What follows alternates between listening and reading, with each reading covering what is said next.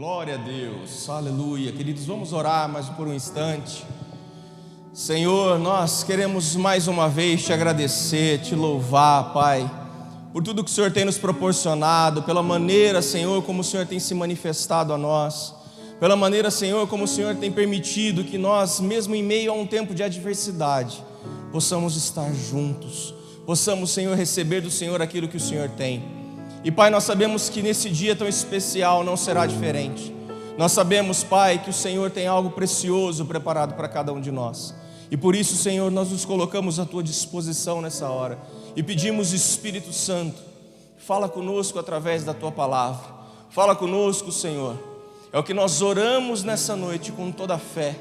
Oramos, Senhor Deus, convictos daquilo que o Senhor fará, da maneira, Senhor, como o Senhor se revelará, revelará a nós. E por isso, Senhor, nós de antemão já te agradecemos. Te damos toda honra, todo louvor, toda a nossa adoração e todo o nosso agradecimento em nome do Senhor Jesus. Amém e amém. Glória a Deus, paz do Senhor, amados. Uma grande alegria para mim, um grande prazer poder estar aqui com vocês, poder compartilhar da parte do Senhor uma palavra, trazer ao coração dos irmãos aquilo que o Senhor tem ministrado para o seu povo, para a sua igreja, a maneira como o Senhor tem falado conosco nesses dias que têm sido dias tão difíceis, eu confesso, dias diferentes. Né? usando a mesma palavra que o pastor Márcio usou na palavra da semana passada, uma situação, um tempo inusitado mais um tempo que tem feito, nos tem feito refletir sobre muitas coisas, mudar a nossa postura, mudar o nosso comportamento, entender que tudo aquilo que o Senhor tem para cada um de nós é diferente. Eu ministrei a alguns irmãos no final da semana passada e eu quero poder trazer essa palavra aqui a você. Entenda que este tempo é o tempo que o Senhor tem feito para que eu e você, como igreja, reaprendamos ou aprendamos a valorizar o nosso tempo estamos reclusos, estamos isolados muitas vezes, estamos passando por um tempo diferente, mas um tempo que vai nos trazer um crescimento, porque o nosso olhar é um olhar diferente, é um olhar diferente daquele que o mundo tem olhado, e nós estamos olhando para essa situação toda e aprendendo para viver e colher os bons frutos daquilo que o Senhor tem para as nossas vidas. Amém, queridos? Eu quero que você abra o seu coração nesse dia especial, eu quero que você esteja atento àquilo que o Senhor quer falar com você. E eu quero que você possa deixar com que o Espírito Santo fale ao teu coração de uma maneira especial. A palavra que eu gostaria da parte do Senhor de compartilhar com os irmãos nesse dia é uma palavra cujo tema é um olhar de fé. Por que um olhar de fé? Porque neste, nesses dias, queridos, nesse tempo, muito nós temos ouvido falar, muitas coisas nós temos é, tem chegado até nós, até as nossas casas, até as nossas vidas. E essa enxurrada de informações, se você me permite usar esse termo, tem feito com que muitas vezes o nosso olhar se desvie daquilo que o Senhor tem para cada um de nós. E o que eu quero trazer nesse dia para você, nessa noite tão especial, é que nós precisamos voltar a olhar como o Senhor quer que nós olhemos. Precisamos a trazer, de, trazer de volta para as nossas vidas uma visão pela fé da maneira como o Senhor tem nos ensinado. E eu quero começar lendo um texto lá na carta de Paulo aos Romanos. Se você puder me acompanhar aí na sua casa. Romanos, capítulo de número 4. Nós vamos ler a partir do versículo 18 até o 20. Romanos 4, do 18 ao 20. Amém, queridos? Diz assim a palavra do Senhor: Abraão esperando contra a esperança, creu, para vir a ser pai de muitas nações. Segundo lhe havia sido dito, assim será a sua descendência. E sem enfraquecer na fé, preste atenção nesse ponto, levou em conta o seu próprio corpo já amortecido, tendo ele quase cem anos e a esterilidade do ventre de Sara. Não duvidou, por incredulidade, da promessa de Deus, mas pela fé se fortaleceu, dando glória a a Deus. Queridos, nós temos falado muito sobre Abraão nas nossas células ao longo desse mês. Esse homem que nos ensinou de uma maneira tremenda e extraordinária como nos portar e como olhar e nos mover em fé.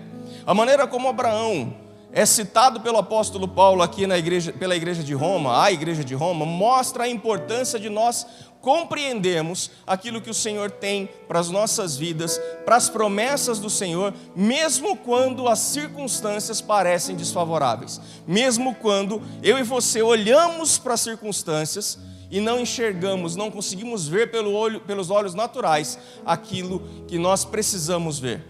Por que, que eu estou falando dessa questão de circunstâncias? Porque nós temos visto e vivido um cenário diferente. A nossa, o nosso mundo, a terra tem passado por um problema, por uma pandemia que tem contaminado países, povos, e muito tem se falado e muito tem se temido com relação a isso. Qual é o grande detalhe disso tudo? Eu e você vamos nos deixar levar por essas circunstâncias, ou vamos olhar além delas, ou vamos estar além delas, para viver aquilo que o Senhor tem para nós. São circunstâncias, queridos, que, como Paulo fala lá em 2 Coríntios 4,18, são temporais, são coisas que passam, são coisas que vão terminar, e nós, como estaremos quando elas terminarem?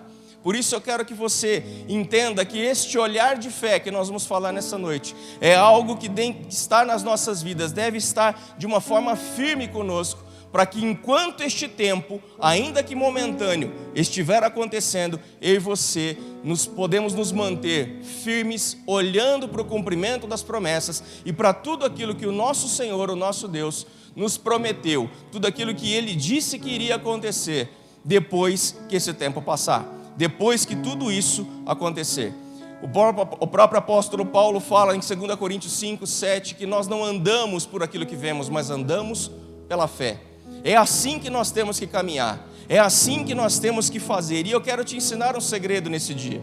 A maneira como Abraão se moveu, a maneira como Paulo fala de Abraão ali, se colocando e dando ele como exemplo, mostra para mim e para você uma coisa muito importante.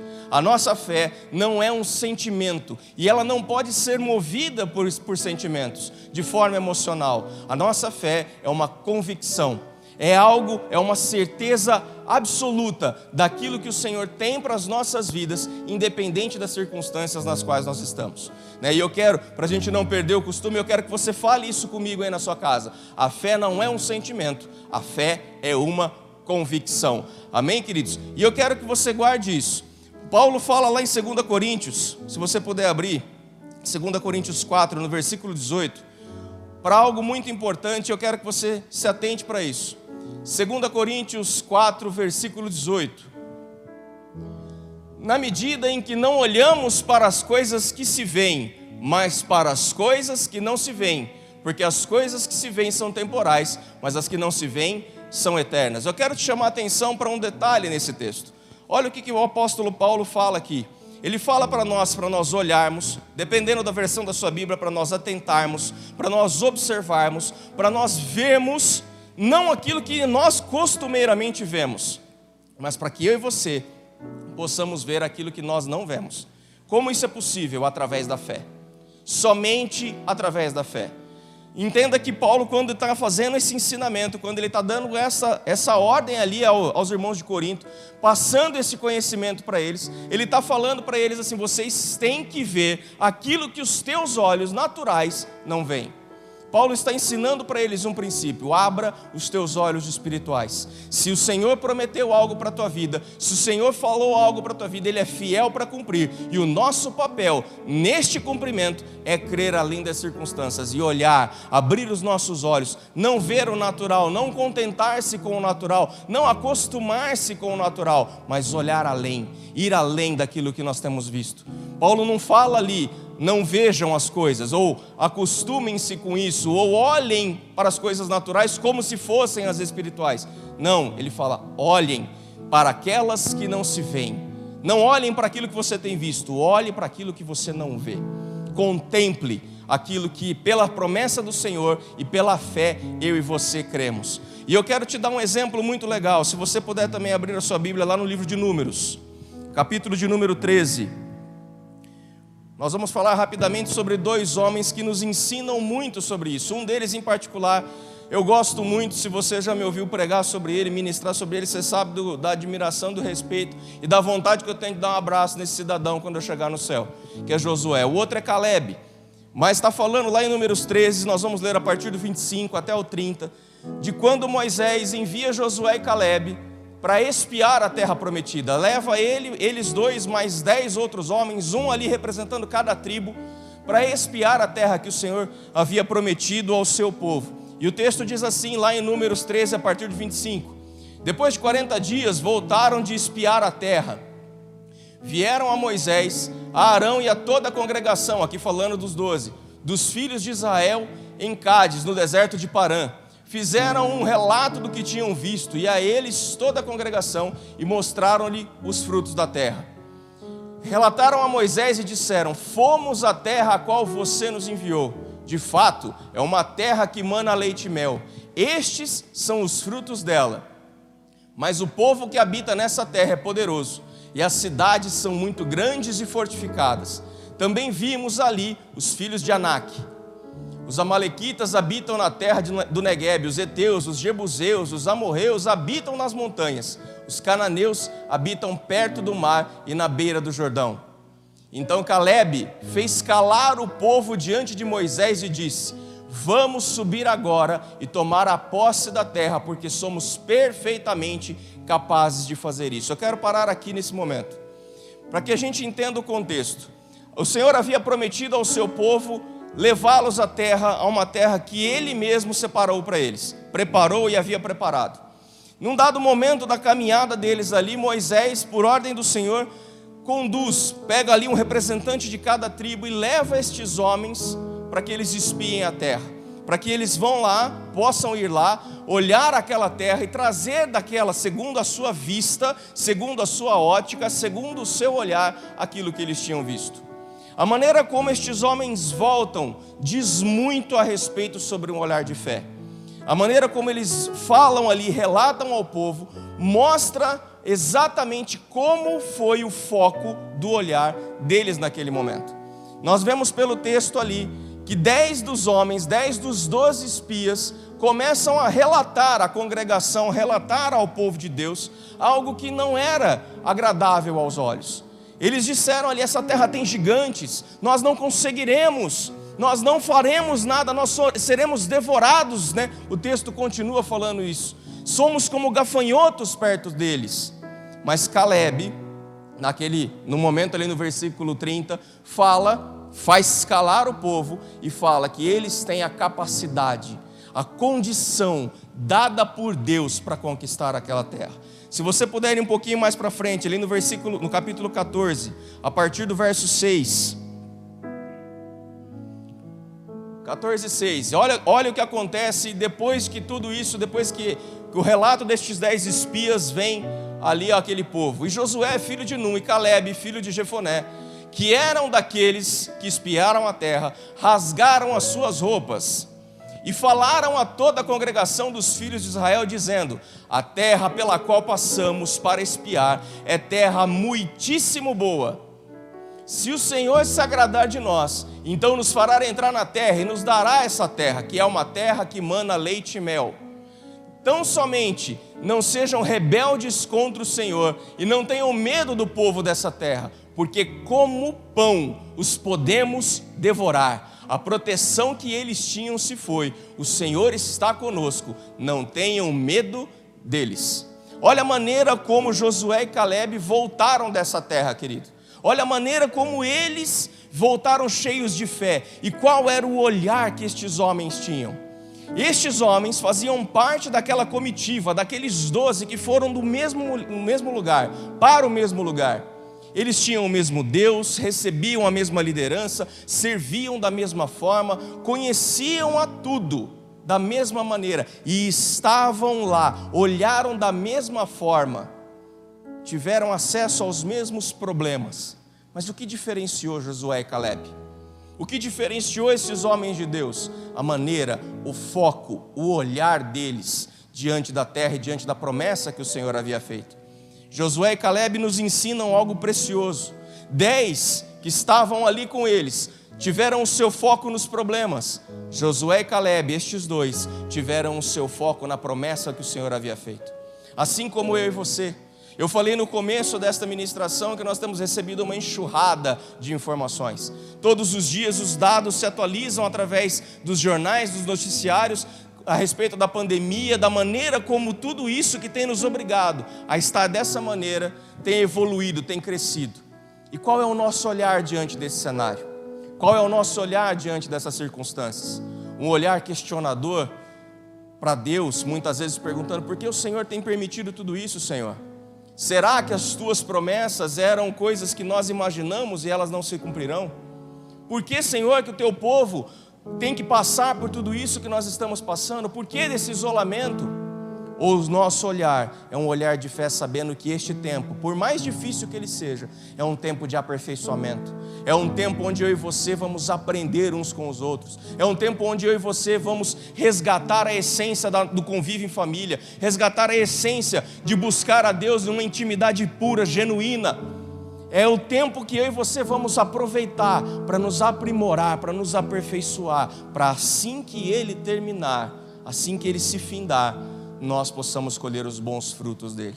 O nosso olhar diante das notícias, diante de todas as informações, vai ser focado no problema ou diante das informações, porque nós não podemos ignorá-las, vai ser um olhar como de Josué e Caleb.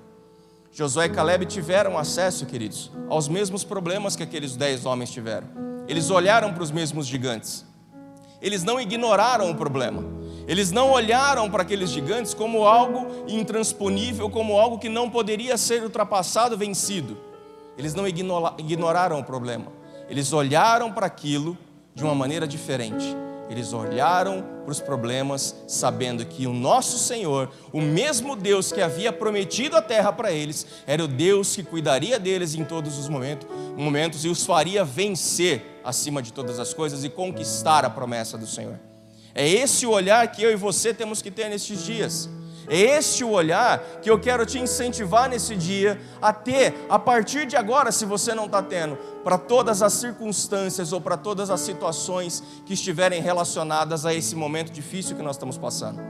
O nosso olhar deve ser um olhar como de Josué e Caleb, um olhar como de Abraão diante das promessas do Senhor, mesmo que as circunstâncias forem contrárias mesmo que humanamente falando, nós não consigamos ver, mas espiritualmente vem a certeza do que o nosso Deus vai fazer muito por nós. Amém, queridos? Para que a gente possa entender, ah, o exemplo de Josué e Caleb é um exemplo que nos leva a entender a maneira que nós temos que enxergar as situações. Eles, como eu falei para vocês, eles não ignoraram em momento nenhum. Eles não deixaram de lado todos os problemas, mas eles olharam além eles foram além. Eles colocaram ali os seus olhos espirituais totalmente abertos. Eles colocaram ali a sua vista, não somente aquilo que aqueles homens estavam falando, ou mesmo sobre toda a reação da congregação diante do discurso dos outros dez, mas eles se colocaram ali na posição de filhos de Deus de homens guerreiros, valentes, com fé, que sabiam como deveriam fazer, como deveriam se portar e olharam além das circunstâncias. Entenderam que aqueles povos que estavam ali não seriam nada para o poder do Senhor Deus, não, não venceriam a cada um deles, não faria com que a promessa do Senhor não fosse cumprida. Da mesma forma eu e você não se atemorize com notícias que você vê. Não se assuste com informações. Eu não estou dizendo para você ignorá-las. Não quero que você entenda que isso que eu estou falando é para que nós abdiquemos de instruções ou de orientações. Não é isso. Da mesma forma como Josué e Caleb foram prudentes com aquilo que eles viram, eu e você somos prudentes. Nós não vamos de forma alguma deixar de lado a nossa, as orientações que nos foram passadas, nós não vamos deixar de lado as direções que nos foram transmitidas, nós não vamos deixar de cumprir nada daquilo que foi estabelecido. Mas o nosso olhar diante do problema é um olhar diferente. É um olhar que olha para as promessas do Senhor. É um olhar que olha além de uma circunstância. Desse momento, que é um momento que vai passar, ele é temporal. Ele não pode em nada ser comparado àquilo que virá depois. Amém, queridos? E eu quero já encerrar pedindo para que você abra a sua Bíblia. Lá no, na, em 2 Coríntios, nós vamos ler o capítulo, o texto todo agora, 2 Coríntios 4, a partir do verso 16. Eu quero que você entenda aqui o que o apóstolo Paulo está falando à igreja. E a maneira como isso deve ser uma verdade absoluta para as nossas vidas, não somente uma verdade, mas uma verdade absoluta. 2 Coríntios 4, verso 16. Por isso não desanimamos, pelo contrário, mesmo que o nosso ser exterior se desgaste, se corrompa, dependendo da sua versão, o nosso ser interior se renova dia a dia, porque a nossa leve e momentânea tribulação produz para nós um eterno peso de glória, acima de toda comparação. Na medida em que não olhamos mais para as coisas que se veem, mas para as coisas que não se veem, porque as coisas que se veem são temporais, mas as que não se veem são eternas. É assim que o Senhor quer que eu e você nos portemos. É assim que o Senhor quer que eu e você olhemos para as circunstâncias, para as situações que nós estamos inseridos. Não olhemos com o olhar natural, não mais com os nossos olhos humanos, mas com o olhar de um filho de Deus, de um ser espiritual, de quem tem o Espírito Santo vivo dentro de si, que faz olhar, faz contemplar as, as coisas da maneira como o Senhor quer que nós olhemos e contemplemos. Amém, queridos? Eu quero que você, se você puder na sua casa, ore comigo nessa hora. Que você possa fechar os teus olhos, e eu não quero te conduzir numa oração nesse momento, mas eu quero que você ore comigo. Eu tenho ministrado muito isso à vida dos irmãos, para que nós não sejamos somente conduzidos, mas que nós sejamos encorajados todos os dias a orar. E eu quero que você nessa hora exerça a sua fé. E eu quero fazer da minha oração nessa noite, a oração que o profeta Eliseu fez para o seu servo, descrita lá no, livro de 2 Reis, no capítulo 6, quando ali diante dos sírios, diante de uma, de uma quantidade de guerreiros enorme, o servo ali do profeta Eliseu se atemoriza e a oração do profeta ali foi: abra os olhos deles, Senhor. Essa é a minha oração para a tua vida nesse dia. E eu quero que você faça dessa oração a verdade para a sua vida. Amém, queridos? Vamos orar, feche os teus olhos. Espírito Santo, nós já te agradecemos. Nós cremos, Senhor, que o Senhor fará grandes coisas no, teu, no meio do teu povo. E nós cremos que esse tempo, Senhor, é momentâneo. Nós cremos, Pai, que tudo isso vai passar e nós colheremos excelentes frutos depois que tudo isso acontecer. Meu Pai, eu oro nessa hora para que os teus filhos, Senhor Deus, possam estar com os olhos abertos, os olhos espirituais abertos, e que eles possam ver, Senhor, além de toda circunstância, de tudo aquilo que os nossos olhos naturais veem, Senhor, e que nesse momento um momento tão difícil, Senhor Deus, que nós temos passado, nós não, não nos assustemos com as informações que chegam, mas, Pai, que nós possamos alimentar a nossa fé, fortalecer a nossa fé, dia após dia, para viver os milagres do Senhor, para viver aquilo que o Senhor tem, para trazer, Senhor Deus, a vida, Senhor, do Senhor, além de toda e qualquer circunstância, além dos cenários que estão à nossa volta. Meu Deus, eu oro por cada família agora. Pai Santo, eu peço visita cada um, Senhor, nas suas casas agora, para que, Senhor, este momento seja realmente um momento de despertar, um momento onde, Senhor, os teus olhos vão ser os olhos de cada um e que nós, Senhor, possamos contemplar a conquista, a vitória, contemplar os frutos depois deste, deste tempo de tribulação, depois deste tempo, Senhor, aonde nós vemos tantas coisas ruins, mas que aos nossos olhos são gigantes que não, não poderão ser deixados de lado, serão vencidos, e nós te daremos toda a honra, toda a glória e todo o louvor, porque conquistaremos aquilo que o Senhor tem. Essa é nossa oração nessa noite, Pai, já te agradecendo, certos do que os testemunhos virão, de que a tua igreja avançará, Senhor Deus, de uma maneira sobrenatural. A tua igreja crescerá não somente na nossa cidade, no nosso país, mas crescerá, Senhor, ao redor deste mundo, sendo fortalecida, olhando pela fé. É assim, Pai, que nós cremos e oramos nessa noite, em nome do Senhor Jesus. Amém e amém, queridos. Glória a Deus pela sua vida. Eu quero que você entenda que nós precisamos ter essa condição, olhar pela fé todos os dias das nossas vidas. Se você tiver alguma dificuldade, entenda que você tem a condição de fortalecê-la através da palavra de Deus. Busque, clame ao Senhor, tenha tempos de qualidade com Ele e ore: Senhor, abra os meus olhos, abra os meus olhos todos os dias, em nome de Jesus. Amém, queridos? Então envolva-se, envolva-se nas nossas células. Essa semana ainda nós temos as nossas células virtuais. Então, busque o Senhor, esteja com os irmãos, não se esqueça de participar. Esforce-se para estar ali online, mas esforce-se para estar lá recebendo do Senhor. Nós teremos mais uma vez a nossa, o nosso culto também de oração virtual. Então, coloque-se ali à disposição do seu líder também para receber as instruções e orar, interceder, clamar pela igreja do Senhor, pelo nosso país, por este povo, pela nossa cidade, pelas nossas famílias. Amém, queridos? Então eu quero te convidar aí na sua casa, ficar de pé para que a gente dê um poderoso glória a Jesus, encerrando mais essa reunião. Amém, queridos? Que todo povo cheio de fé diga: Glória a Jesus!